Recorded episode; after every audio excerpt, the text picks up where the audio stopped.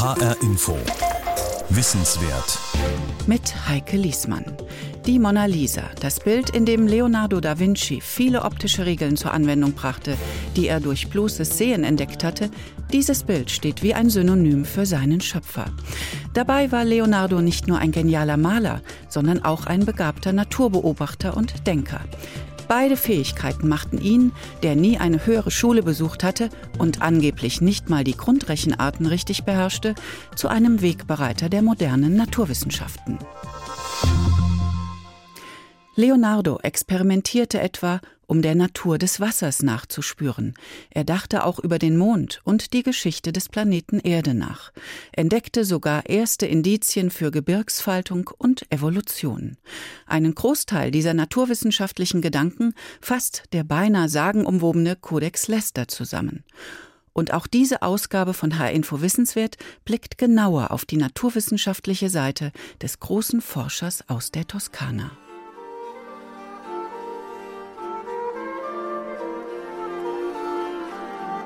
Es geschah im Jahr 1520. Francesco Melzi, Sprosse einer vornehmen Mailänder Patrizierfamilie, verlässt den Hof des französischen Königs in Arboise. Er will mit seinem Gefolge in die Lombardei zurückkehren, zur Villa Melzi in Vaprio d'Ada. In seinem Gepäck eine Kiste und in der Kiste ein Schatz, der Nachlass von Leonardo, von Leonardo da Vinci. Tausende beschriebener Seiten, große Bögen, kleine Zettel, lose Blätter, gebundene Notizbücher, alles in Spiegelschrift mit Skizzen und Zeichnungen versehen, sagt Martin Kemp, Professor von der University of Oxford. Francesco Melzi hatte Leonardo recht spät in seiner Karriere getroffen. Er war ein gebildeter Mann, der die Arbeit Leonardos verstand. Der Kunsthistoriker Giorgio Vasari, der Mitte des 16. Jahrhunderts als erster die Lebensgeschichte Leonardos schrieb, traf den greisen Francesco Melzi und berichtet, dass er diesen Nachlass wie Reliquien verehrte. Auf tausenden Seiten hatte Leonardo seine Hoffnungen und Träume niedergeschrieben, seine Ängste und Zweifel. Leonardo, der am 15. April 1452 in Anciano bei Vinci als unehelicher Sohn des Notars Piero da Vinci und der Magd Katharina geboren worden war, notierte auch Trivialitäten, etwa den Preis eines Brokatstoffs oder Berührendes wie die Beerdigungskosten seiner Mutter.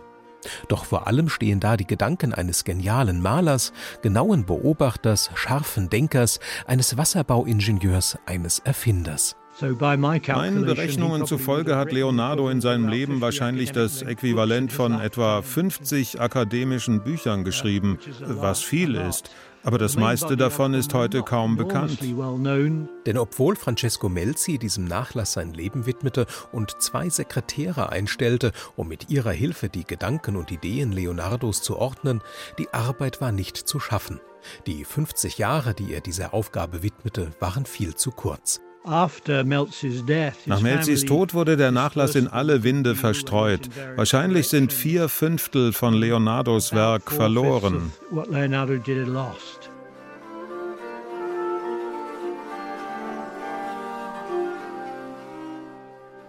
Denn Orazio, der Sohn Francesco Melzis, machte dieses Erbe zu Geld. Einen großen Teil der Manuskripte erwarb der Bildhauer Pompeo Leoni, darunter zweieinhalbtausend Einzelblätter. Leoni machte sich daran, die Schriften thematisch zu ordnen. Doch er verstand vieles nicht, zerschnitt Blätter, um einzelne Fragmente auf Bögen zusammenzukleben, so wie er es sich dachte. Auf diese Weise entstand unter anderem der Codex Windsor, eine Sammlung von Blättern mit künstlerischen Entwürfen und Studien zur Anatomie. Sie wird heute in Windsor Castle in England aufbewahrt und ist eine von insgesamt 25 Sammlungen mit Manuskripten Leonardos, die bis heute existieren. Eine andere ganz besondere Sammlung ist der Codex Leicester. Er ist der bedeutendste Kodex aus naturwissenschaftlicher Sicht. Und Leonardo selbst ordnete ihn zwischen 1508 und 1510 an und band ihn, sodass er heute noch einen tiefen Einblick in das Denken des Genies gewährt. Den Namen erhielt dieser Kodex von Thomas Coke, erster Earl von Leicester, der das Werk 1717 erwarb. 266 Jahre bevor Bill Gates ihn im Auktionshaus Christie's für 30,8 Millionen Dollar ersteigerte. The Codex Leicester der Codex Leicester ist Leonardos wichtigstes zusammenhängendes wissenschaftliches Manuskript. Er ist außergewöhnlich. Der Kodex besteht aus 72 Seiten, voll von schwierigsten wissenschaftlichen Themen und das in einer schwierigen Schrift geschrieben und mit komplizierten Argumentationen. Es geht beispielsweise um den Mond und Wasser auf dem Mond. Leonardo beweist darin zu seiner eigenen Zufriedenheit, dass er wie die Erde aus Stein besteht. Dieser Gedanke war damals recht innovativ. Im Codex Leicester geht es um Gesteine, Luft und Licht, beschreibt Martin Kemp, Kunsthistoriker und Leonardo-Kenner an der University of Oxford.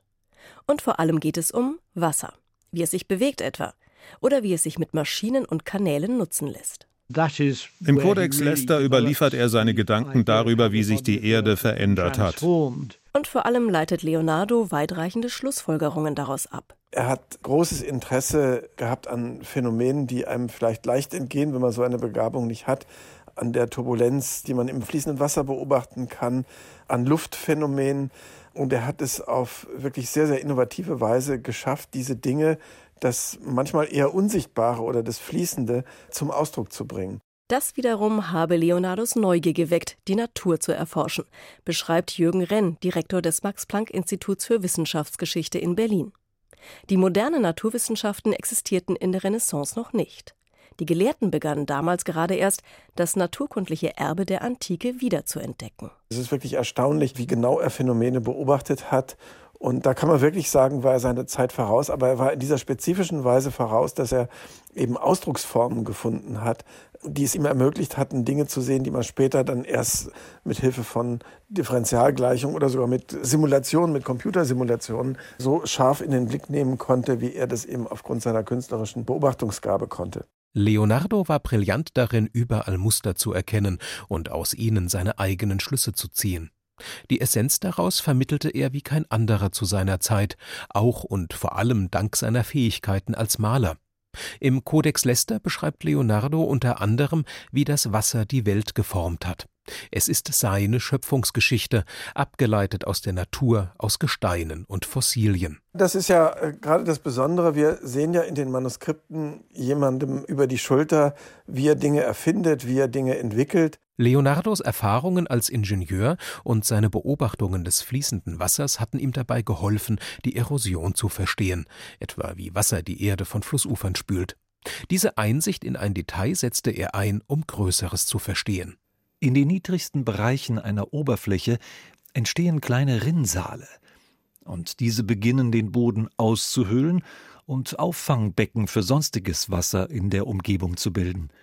So werden sie mit jedem Teil ihres Laufes breiter und tiefer. Und schließlich tragen die Flüsse die Erde fort, formen Täler, Landschaften. Seine Beweisführung bei diesem Thema war seiner Zeit offenkundig voraus. Man sieht, dass die Schichten auf der einen Seite des Flusses mit denen auf der anderen korrespondieren. Er weist nach, dass sich das Wasser im Lauf der Zeit in den Untergrund eingegraben und dabei das Flusstal geformt hat. Leonardo achtet genau darauf, wie die geologischen Formationen aufgebaut sind und erkannte Anzeichen für enorme Veränderungen, die abgelaufen sein müssen. Hätte er sie jemals veröffentlicht, wäre das revolutionär gewesen. Ähnlich genaue Beobachtungen sollte erst 150 Jahre später der nicht weniger scharfsinnige Däne Nikolaus Steno machen. Und er ist auf eine Weise mit diesen Dingen umgegangen, dass man das Gefühl hat, da ist jemand, der ist ungeheuer neugierig, der bringt zum ersten Mal auch Dinge zusammen, die vorher so nicht zusammen gesehen worden sind. Und er ist jemand, dessen Arbeit und dessen Denken ständig im Fluss ist. Und das sieht man genau auch seinen Manuskripten. Und da sieht man tatsächlich auch, wie Dinge entstehen.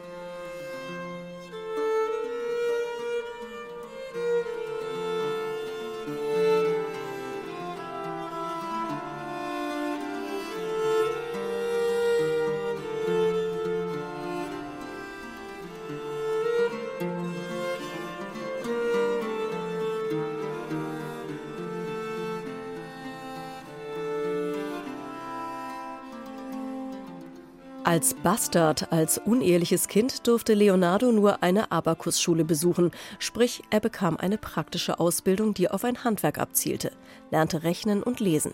Höhere Bildung schien nicht vonnöten. Er war kein klassisch gebildeter Mensch, er konnte kein Griechisch und tat sich mit dem Latein schwer. Das hat er erst im Laufe seines Lebens etwas besser gelernt und damals war immer ein Großteil der Gelehrtenliteratur im Lateinischen verfasst. Aber er hat sich mit großer Anstrengung das Wissen seiner Zeit anzueignen versucht. Und das mit Erfolg. Als er mit 13 Jahren in die Werkstatt des florentinischen Bildhauers und Malers Verrocchio eintrat, war er ein Homo senza lettere, ein ungebildeter Mensch. So jedenfalls bezeichnete er sich später selbst, wohl mit gewisser Koketterie. Seine frühen Manuskripte bestanden überwiegend aus Illustrationen, doch mit der Zeit dehnten sich die Textpassagen aus. Leonardo begann intensiv Latein zu lernen, verbesserte seinen Schreibstil. Und mit der Zeit kehrte sich das Verhältnis zwischen Zeichnung und Text um. Leonardo lebte in einer Zeit der Medienrevolution, betont Jürgen Renn. Als Leonardo 1452 in der Nähe von Florenz geboren wurde, stieß Johannes Gutenberg im 1000 Kilometer entfernten Mainz einen epochalen Umbruch an. Er erfand den Buchdruck mit beweglichen Metalllettern und Druckerpresse. Bücher mussten nicht mehr von Hand geschrieben werden, sie wurden zur Massenware, waren einer breiten Öffentlichkeit zugänglich. Als Leonardo zwölf Jahre alt war, 1467, entstand im Benediktinerkloster von Subiaco die erste Druckerei auf italienischem Boden.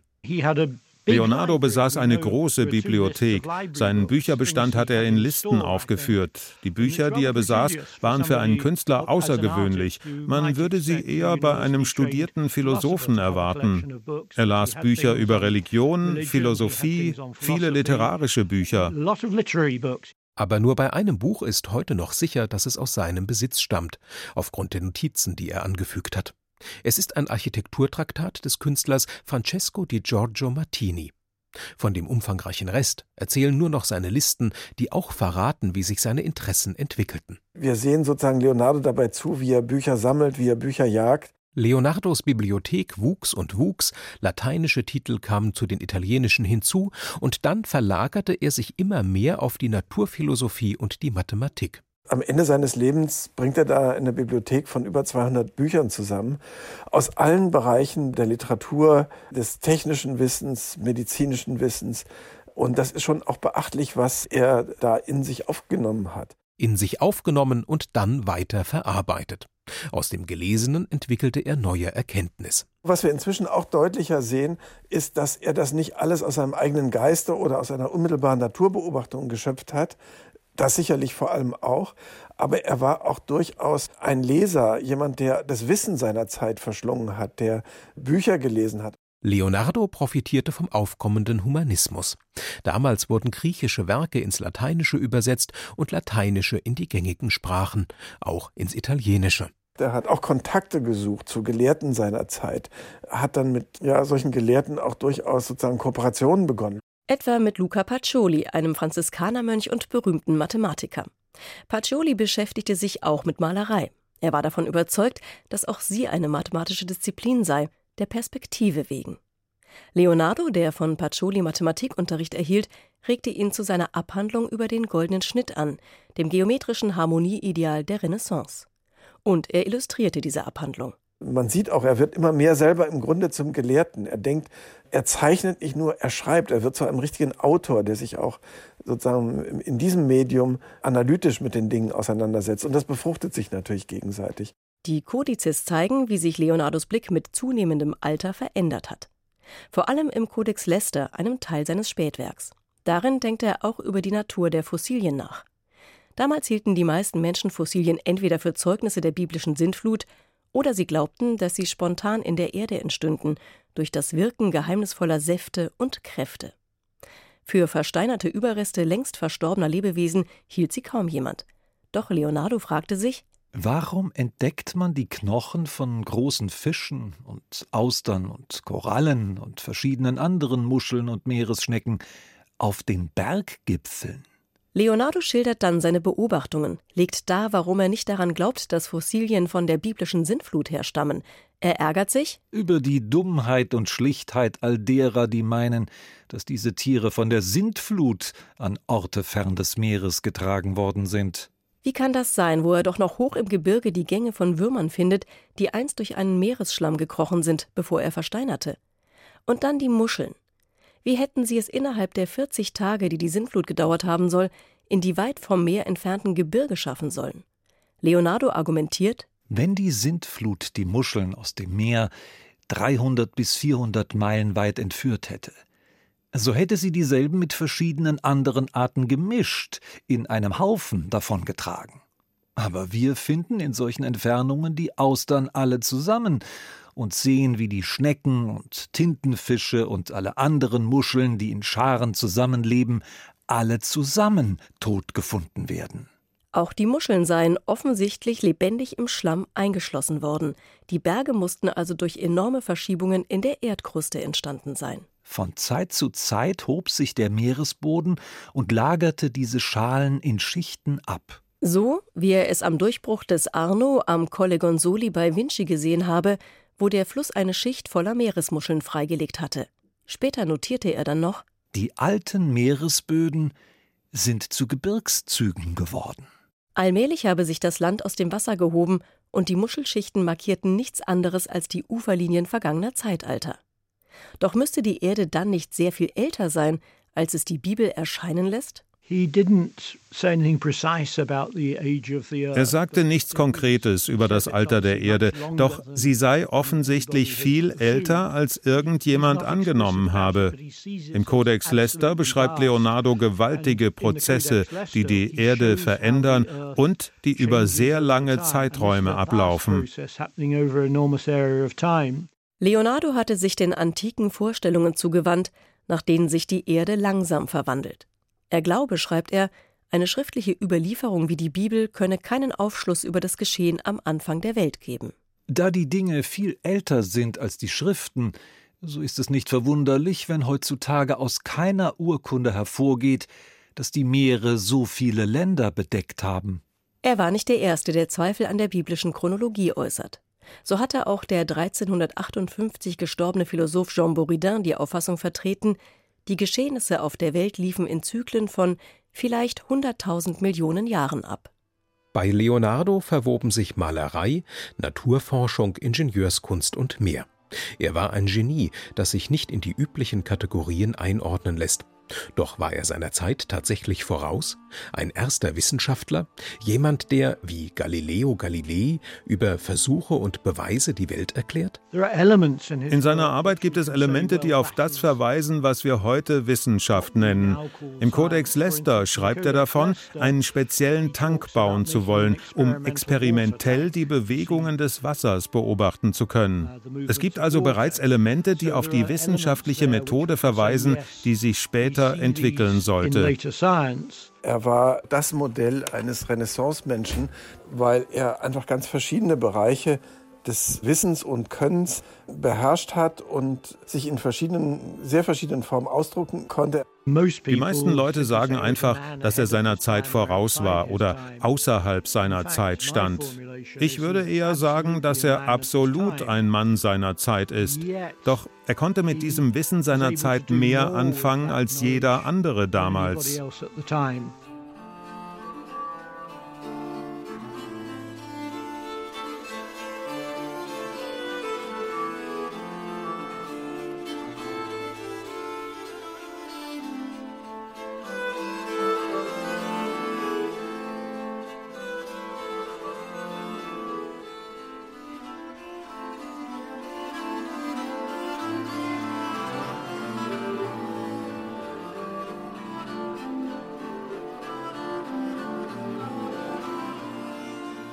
Und so war denn auch Leonardos Aufstieg beispiellos.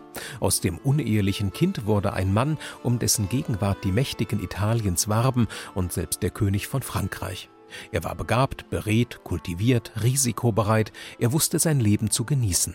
Er kannte bittere Armut ebenso wie großen Reichtum, ein Mann, der so begehrt war, dass er Aufträge erhielt, obwohl man sich nie sicher sein konnte, dass er sie auch ausführte. Und ein Mann, der für sich zu werben verstand. Leonardo war auf die Gunst der Herrscher als Mäzene angewiesen und er wusste, sie für sich zu gewinnen. Etwa den Mailänder Herzog Ludovico Sforza. In seinem Bewerbungsschreiben nahm sich seine Malerei fast schon als Nebensache aus. Vor allem stellte er seine Fähigkeiten in den Vordergrund, zum Schrecken aller Feinde unerhörte Waffen und diverses Kriegsgerät zu entwickeln. In Leonardos Brust schlugen durchaus zwei Herzen. Man darf dabei jedoch nicht vergessen, dass er sich bei den Mächtigen verdingen musste, dass er ein Angestellter war.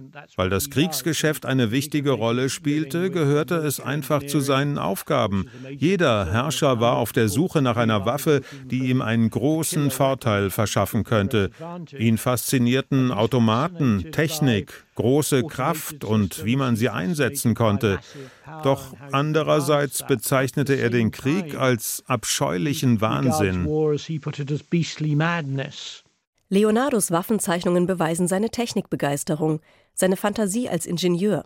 Doch seine Erzählungen sprechen eine andere Sprache.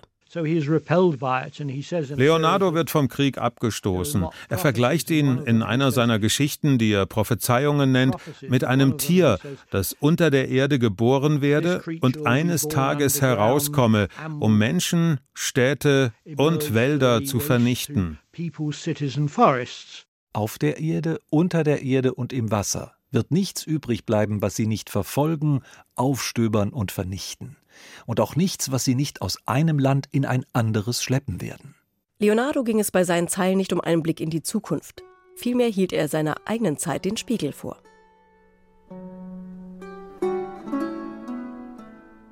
Am 24. Juni 1518 verfasste Leonardo die letzte Notiz, die von ihm bekannt ist. Auf Einladung von Franz I., König von Frankreich, lebte er in einem Herrenhaus in Aboise in der Loire. Der junge König erfreute sich vor allem an seiner Gesellschaft, schätzte sein Wissen in der Philosophie und Kunst, erklärte, dass es jenseits allem stehe, was die Sterblichen sonst wüssten. Leonardo genoss die Aufmerksamkeit und widmete sich seiner Arbeit. Wie das Eisen außer Gebrauch rostet und das stillstehende Wasser verdirbt oder bei Kälte gefriert, so verkommt der Geist ohne Übung.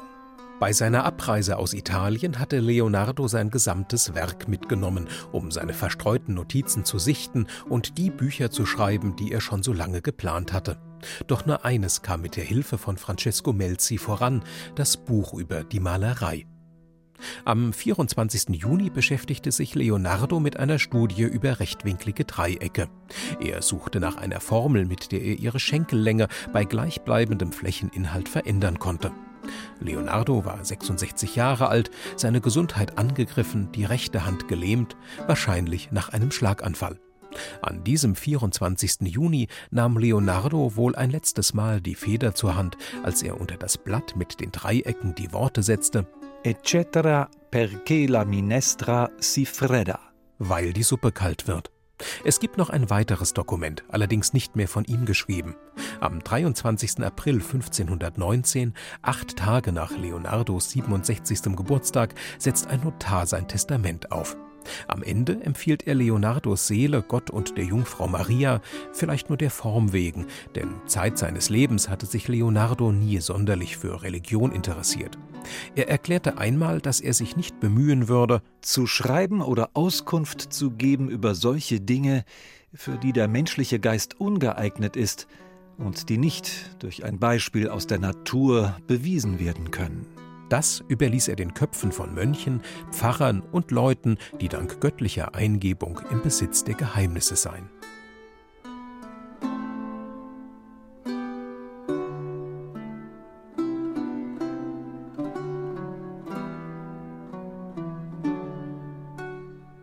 Leonardo da Vinci starb am 2. Mai 1519.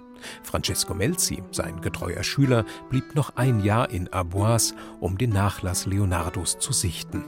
Dann reiste er ab und brachte seinen Schatz zurück in Leonardos Heimat.